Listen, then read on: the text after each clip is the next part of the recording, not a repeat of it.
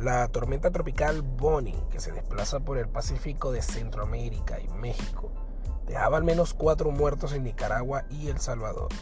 Cientos de desplazados por el desbordamiento de ríos, viviendas inundadas y caídas de árboles, según un balance preliminar este domingo en los países afectados. El gobierno de El Salvador anunció la suspensión de clases para este lunes debido al paso de la tormenta. Bonnie provocará lluvias de fuertes a intensas en múltiples estados de México y podría pasar a huracán categoría 1.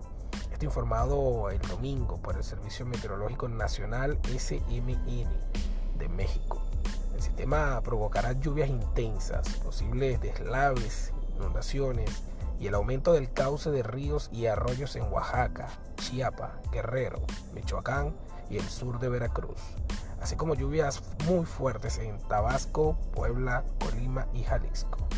El organismo indicó que las lluvias provocadas podrían generar vientos con rachas de 100 a 120 km por hora y oleaje de 3 a 5 metros de altura en las costas de Guerrero y Oaxaca.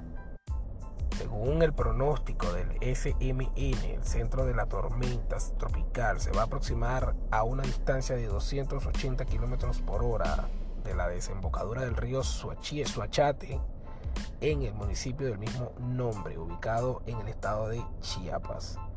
Asimismo, informaron en conferencia de prensa en la noche del lunes, podría alcanzar la categoría 2 al sur de las costas de Guerrero y el miércoles se prevé que empiece a alejarse.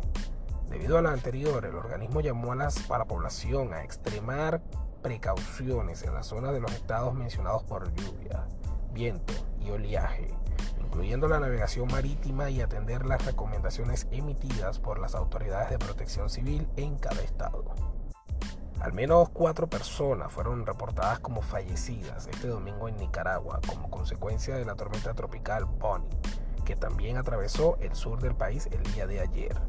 Las víctimas murieron como consecuencia de los efectos indirectos de Bonnie, que provocó la crecida de ríos en todo el territorio nicaragüense según información los medios oficialistas, con acceso a información de las instituciones que conforman el Sistema Nacional para la Prevención, Mitigación y Atención de Desastre, SINAPRED.